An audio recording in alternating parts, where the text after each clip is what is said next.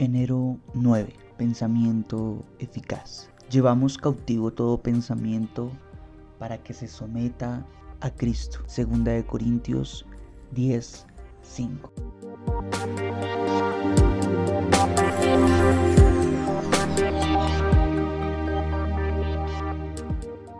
Los susurros devastadores pueden venir.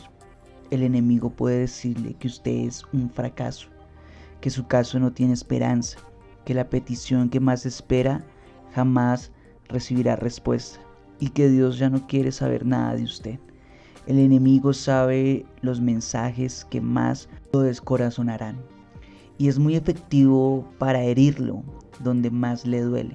Sin embargo, recuerde que ahora mismo que Él es un mentiroso.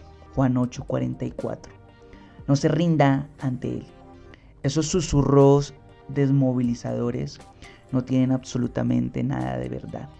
Así que debe rechazarlos de inmediato y reemplazarlos con la verdad, la verdad de la palabra de Dios. ¿Y qué es la verdad para usted?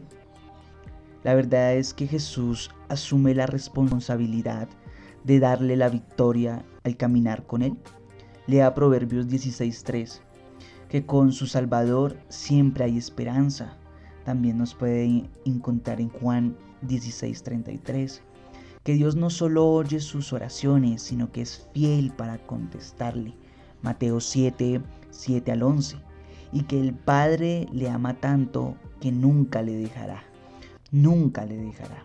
Señor, por favor, a cada uno de nosotros, acaba con las mentiras del enemigo y reemplázalas con tu palabra. Elimina las barricadas para que pueda andar con tu libertad y glorificar tu nombre.